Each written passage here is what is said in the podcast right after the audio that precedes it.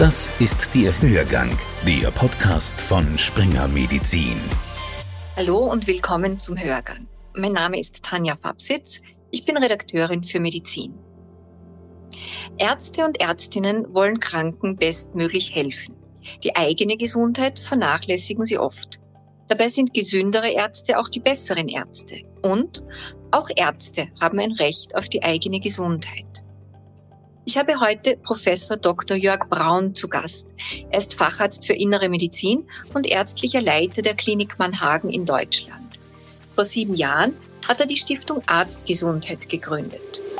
Herzlich willkommen, Herr Dr. Braun. Ja, herzlich willkommen zurück. Herr Doktor, ich wollte Sie letzte Woche ganz schnell zu einem Interview einladen, aber da waren Sie im Urlaub. Direkt nach Ihrer Rückkehr wollten Sie sich keinen zusätzlichen Termin und Druck machen. Deshalb sprechen wir jetzt, eine Woche später, miteinander. Auf mich wirkt das so, als würden Sie von Arztgesundheit nicht nur reden, sondern sie auch leben. Und vor sieben Jahren haben Sie die Stiftung Arztgesundheit ins Leben gerufen. Warum? Die, die, nun, um auf Ihre Eingangsbemerkung einzugehen, ist es tatsächlich so, dass Wort Nein von Ärzten nicht beliebt ist. Sie haben das Gefühl, dass sie immer alles machen müssen. Und in meinen Vorträgen weise ich darauf hin, dass es ein Resilienzfaktor ist in Situationen, in denen man nicht die notwendige Zeit, nicht die, den notwendigen Fokus hat, Aufgaben auch mal abzulehnen beziehungsweise zu verschieben. Und vor sieben Jahren, als mir klar wurde, dass äh, die Ärzte ein Problem haben mit ihrer Gesundheit, arbeitete ich noch bei einem großen Gesundheitskonzern als Chefarzt einer sehr, sehr großen internistischen Klinik mit vielen Patienten, vielen Todesfällen und vielen Kollegen, die ich sehr geschätzt habe. Und ich habe dann doch immer wieder festgestellt, dass viele Ärzte diese strukturellen Defizite, die das deutsche Gesundheitssystem hat, gerade auch im Rahmen der Privatisierung und der Ökonomisierung, versuchen durch den eigenen Einsatz auszugleichen und sich selber eigentlich nicht erlauben, sich auch um die eigenen Bedürfnisse und bis hin zur eigenen Gesundheit zu kümmern. Ein ganz eindrucksvolles Beispiel war ein chirurgischer Kollege äh, von mir, den ich angesprochen habe, weil ich bemerkt habe, dass er humpelt.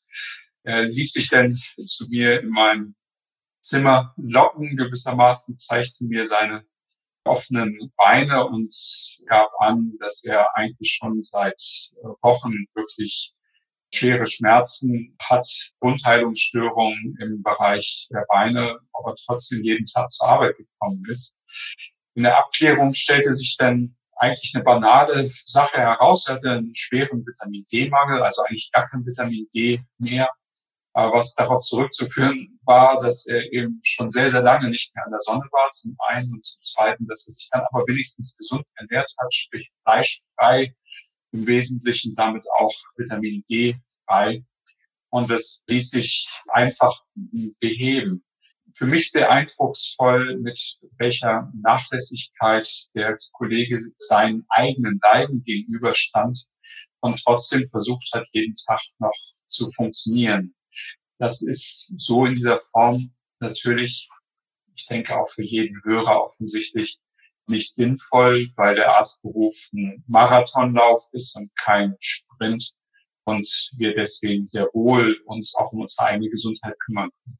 Friseure sind immer gut frisiert, ein Fleischhauer ist nicht Vegetarier, Zahnärzte haben keine schiefen Zähne. Erwarten wir unbewusst, dass ein Arzt immer gesund sein muss? Ich denke schon, dass viele Patienten denken, dass wir durch das Medizinstudium die Gesundheit gewissermaßen gepachtet haben. Irgendwo wissen natürlich auch Patienten, dass auch Ärzte äh, krank werden können. Wenn es dann aber tatsächlich mal passiert, und sie dadurch einen äh, Termin verpassen, dann reagiert jetzt nicht jeder Patient verständnisvoll, äh, sondern ist mitunter durchaus auch empört darüber, dass jetzt so ein Termin, auf den man sich vorbereitet hat, dann verschoben werden muss. Was aus meiner Sicht aber problematischer ist, ist, dass auch Ärzte selber glauben, hm, dass sie nicht krank werden. Also so dieser, dieser kindliche Glauben an die eigene Unverwundbarkeit, der ist natürlich sehr hilfreich bei der ärztlichen Tätigkeit, aber vollkommen unrealistisch. Und das hat manchmal auch ganz konkrete äh, Folgen für Kollegen, die zum Beispiel viel Geld investieren in eine Praxis, aber nicht daran denken, dass sie zum Beispiel eine Betriebsausfallversicherung brauchen für den Krankheitsfall, damit eben die Kosten auch weitergetragen werden können, wenn sie selber als Arbeitskraft ausfallen. Ich habe gelesen, dass Sie schreiben, gesunde Ärzte sind die besseren Ärzte. Was meinen Sie damit? Nun, was ich damit meine, ist, dass Ärzte, die sich um die eigene Gesundheit kümmern, beste Ärzte sind, weil sie verstehen, worum es geht. Ein Beispiel ist zum Beispiel die, die Koloskopie, also die Darmkrebsvorsorge, die wir natürlich alle unseren Patienten ans Herz legen. Aber dann gibt es eben doch eine ganze Reihe von Kollegen, die das für sich doch immer um Jahr zu Jahr verschieben. Und ein Beispiel hat sich mir ins Gedächtnis eingebrannt, äh, ein Kollege, der einen Vortrag gehört hat von mir und sich dann einige Wochen später gemeldet hat, weil er in diesem Vortrag dann entschlossen hat, sich selber anzumelden für das Darmkrebs-Screening. Bei der Koloskopie wurde dann ein Darmkrebs tatsächlich auch festgestellt, der aber erfreulicherweise operabel war, so dass er nach vier Wochen auch im Wesentlichen gesund war und auch wieder arbeiten konnte und sehr dankbar dafür war, dass er gewissermaßen einmal aufgerüttelt worden ist, dass für ihn natürlich die gleichen Regeln gelten sollten wie für ähm, die Patienten. Und wenn denn ein Arzt so eine Erfahrung gemacht hat, wenn er selber eine Darmspiegelung gemacht hat, dann kann er, denke ich, viel genauer und präziser seinen Patienten die Empfehlung geben und auch verstehen, wenn diese Vorbehalte hat und die gegebenenfalls auch besser ausräumen. Ärzte und Ärztinnen wissen, was krank macht und was gesund hält. Leben sie mit diesem Wissen automatisch gesünder? Leben sie länger? Ja, dazu gibt es viele Untersuchungen. Es ist so, dass vor dem Zweiten Weltkrieg die Lebenserwartung von Ärzten sogar signifikant kürzer war als die von der Allgemeinbevölkerung. Das hat sich zum Glück gebessert. Also die Lebenserwartung von Ärzten entspricht im Wesentlichen der von anderen Akademikern. Allerdings sollte man eigentlich davon ausgehen, dass die Lebenserwartung eines Gesundheitsexperten, und das nehmen wir als Ärzte ja für uns in Anspruch, höher sein sollte als der von anderen äh, Akademikern. Das schaffen wir nicht.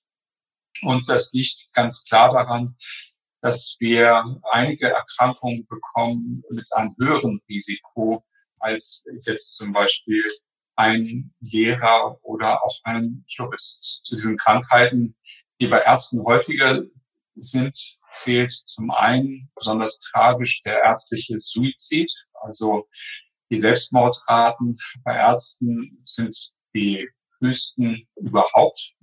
Und diese erhöhte Selbstmordrate betrifft insbesondere auch Ärztinnen.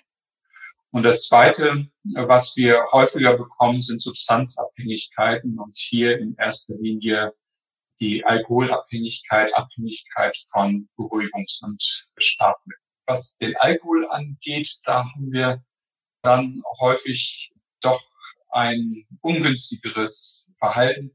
Es gibt da sicher so eine kognitive Dissonanz, dass wir Dinge den Patienten empfehlen, die wir selber nicht machen. Es gibt auch viele übergewichtige Ärzte.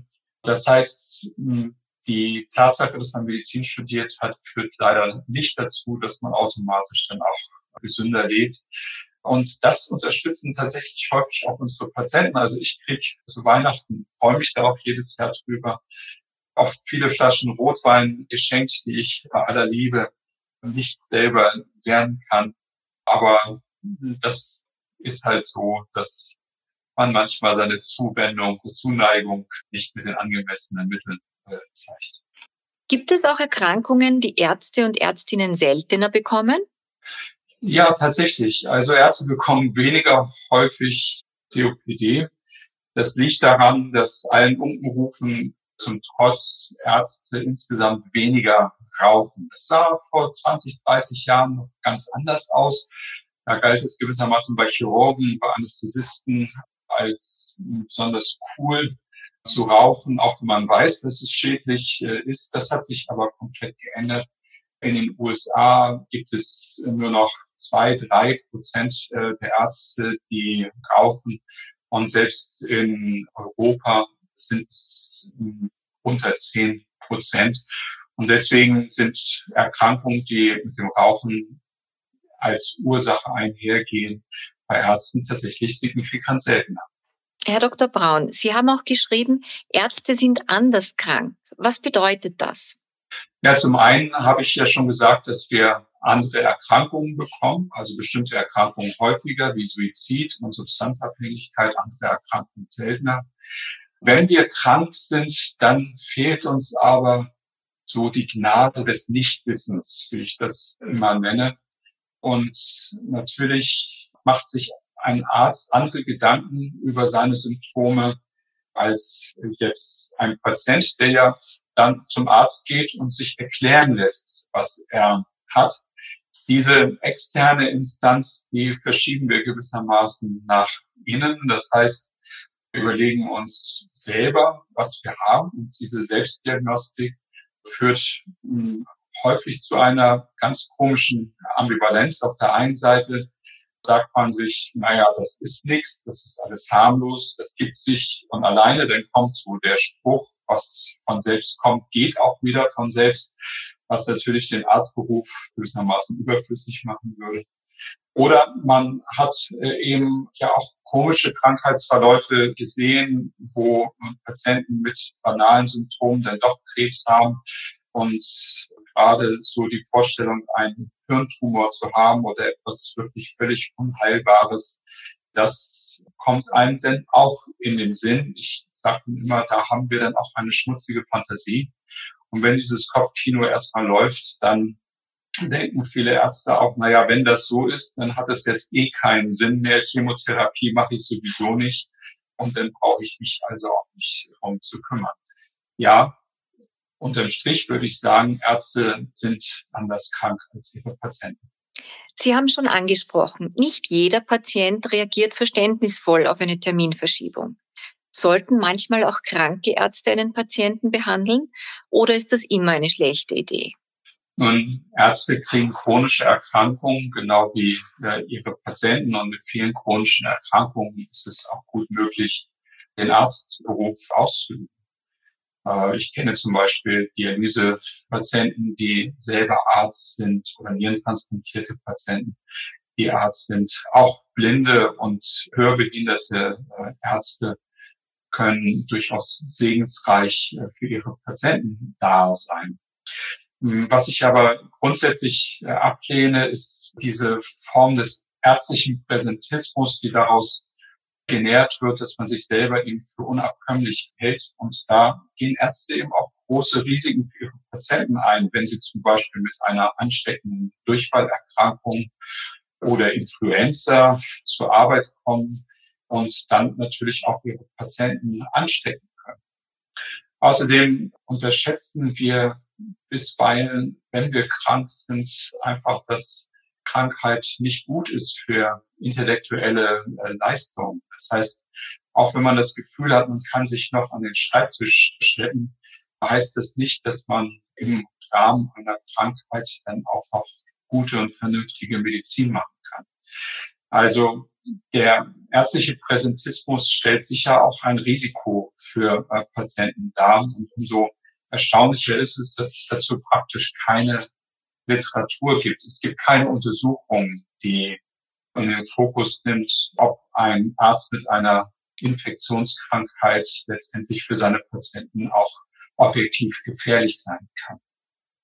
Viele Ärzte und Ärztinnen behandeln sich selbst. Warum geht ein Arzt nicht gern zum Arzt? Ja, das ist tatsächlich eine sehr spannende Frage. Ich hatte ja schon angedeutet, dass der erste Schritt und häufig auch der problematische Schritt die äh, Selbstdiagnose ist. Bei der Selbstdiagnostik muss man auf das verzichten, was ja für uns eigentlich das wichtigste Instrument ist, nämlich die körperliche Untersuchung und auch eine vernünftige äh, Anamneseerhebung funktioniert nicht.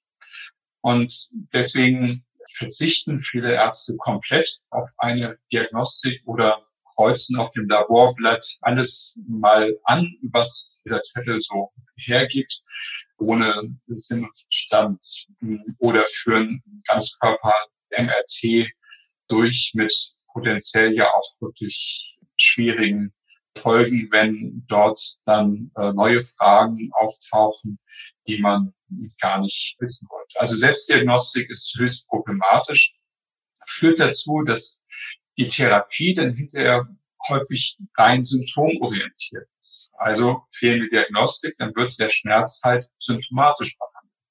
Und hier habe ich immer wieder auch Kollegen mit Schmerzmittelabhängigkeit und Morphinabhängigkeit kennengelernt, die sich nicht die Zeit genommen haben, mal nachzugucken, woher denn ihre Knieschmerzen, ihre Hüftschmerzen, ihre Rückenschmerzen eigentlich kommen, sondern gleich den, diesen Schmerz symptomatisch mit Morphin behandelt haben.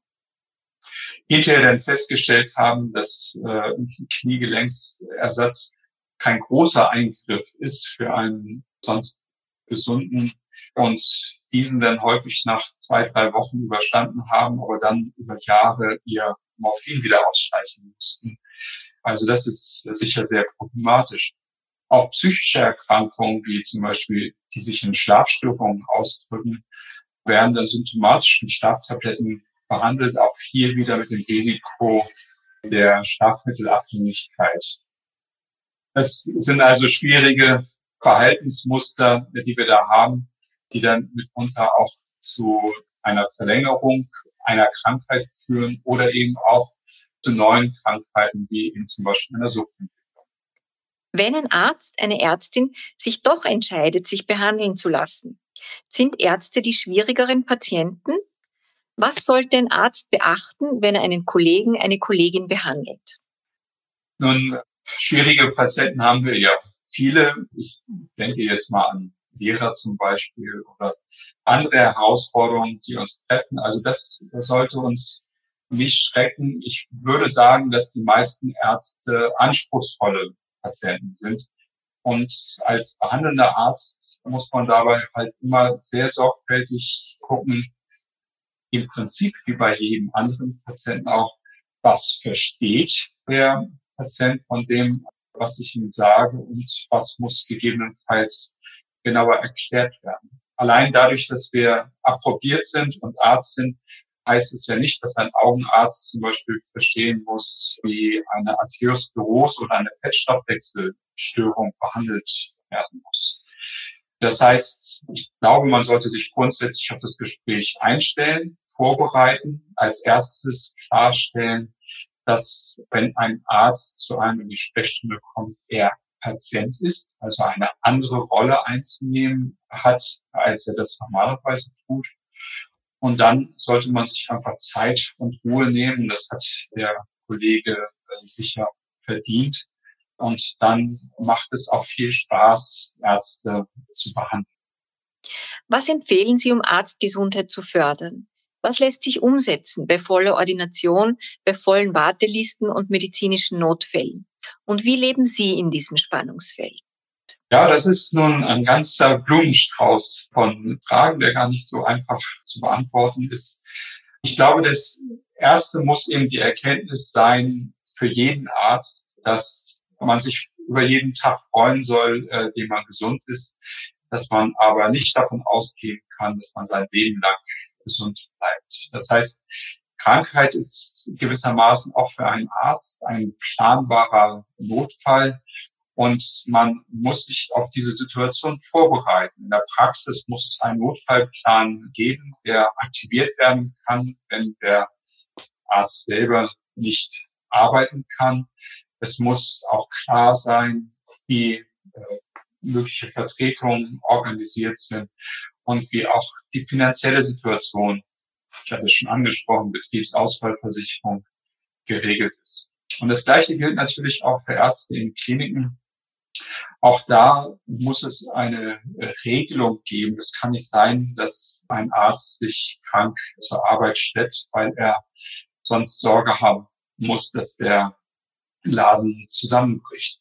Die Norweger haben da zum Beispiel ein Vertretungssystem aufgebaut, was quasi automatisch aktiviert werden kann, sowohl für die Praxis als auch für das Krankenhaus. Da sind wir doch sehr, sehr weit von entfernt. Nun, Sie haben mich gefragt, wie habe ich es persönlich gemacht? Ich bin jetzt seit äh, sieben Jahren Teilzeitchefarzt und Teilzeitärztlicher äh, Direktor. Einfach deswegen, weil ich als Buchautor ein innere Lehrbuch herausgebe, äh, den Klinikleitfaden innere Medizin herausgebe. Das liegt mir alles sehr am Herzen und weil ich auch Zeit für meine Stiftung, die sich ja mit der Arztgesundheit beschäftigt, haben möchte. Und nicht zuletzt auch deswegen, weil ich auch erleben möchte, wie meine Kinder groß werden und zu hoffentlich verantwortungsvollen äh, Bürgern äh, heranwachsen. Das war für mich dann eben tatsächlich auch ein wichtiger Schritt zu verstehen, dass ich all die Dinge, die ich machen möchte, nicht unter einen Hut kriegen kann, wenn ich nicht an bestimmten Stellen dann auch Abstriche mache. Wie ist es um die Arztgesundheit in Pandemiezeiten bestellt? Ist mehr Bewusstsein dafür vorhanden oder noch weniger? Naja, also positiv kann man sagen, dass auch Ärzte jetzt mit Erkältungskrankheiten nicht mehr so ohne weiteres zur Arbeit kommen. Das finde ich eigentlich schon mal eine, eine wichtige Erkenntnis. Auch wenn es wirklich in einigen Bereichen, gerade im Moment bei uns in, in Deutschland mit der Omikron-Welle zu einer Einschränkung äh, der Versorgung geführt hat.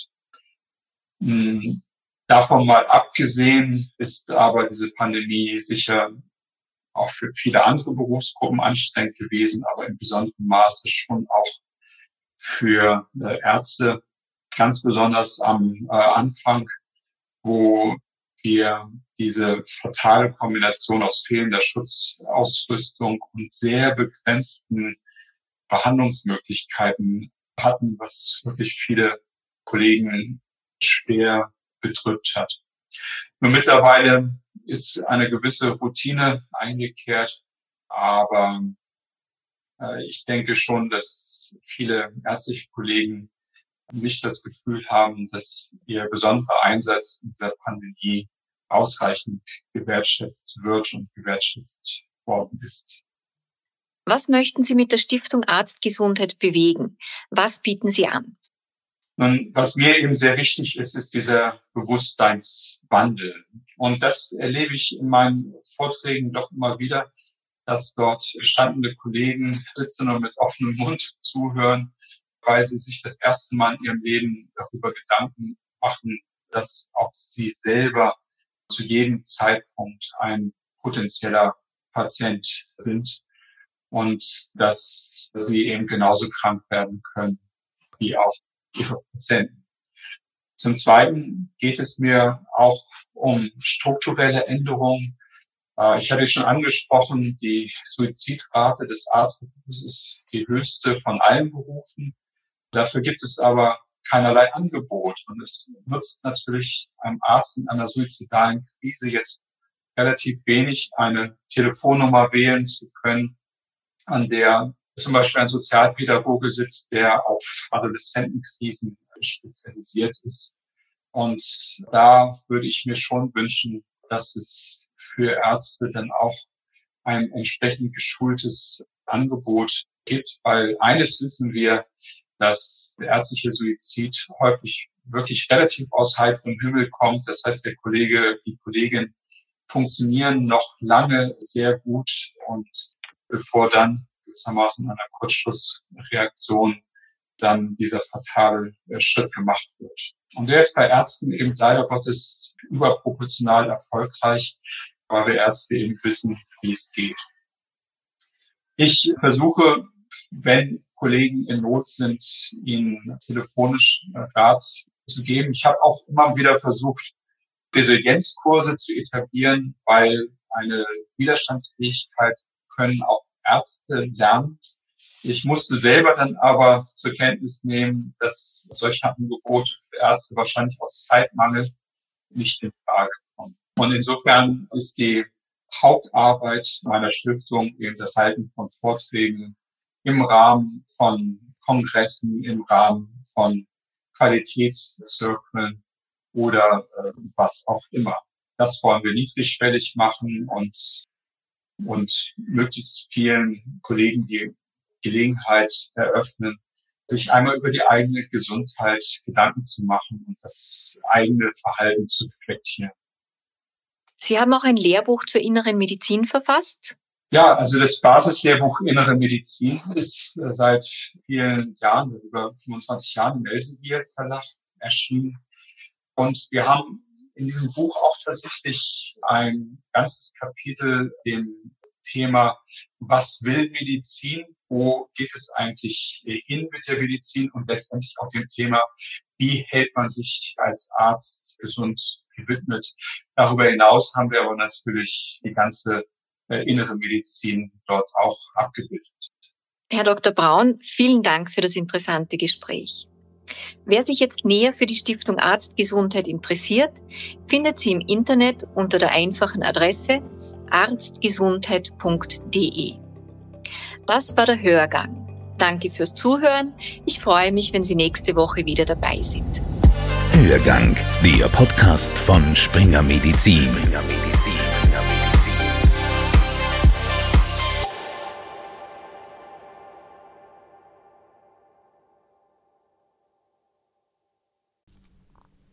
Sie wollen keine neue Podcast-Folge mehr verpassen? Dann abonnieren Sie am besten gleich unseren Newsletter. Den Link zur Anmeldung finden Sie in der Folgenbeschreibung.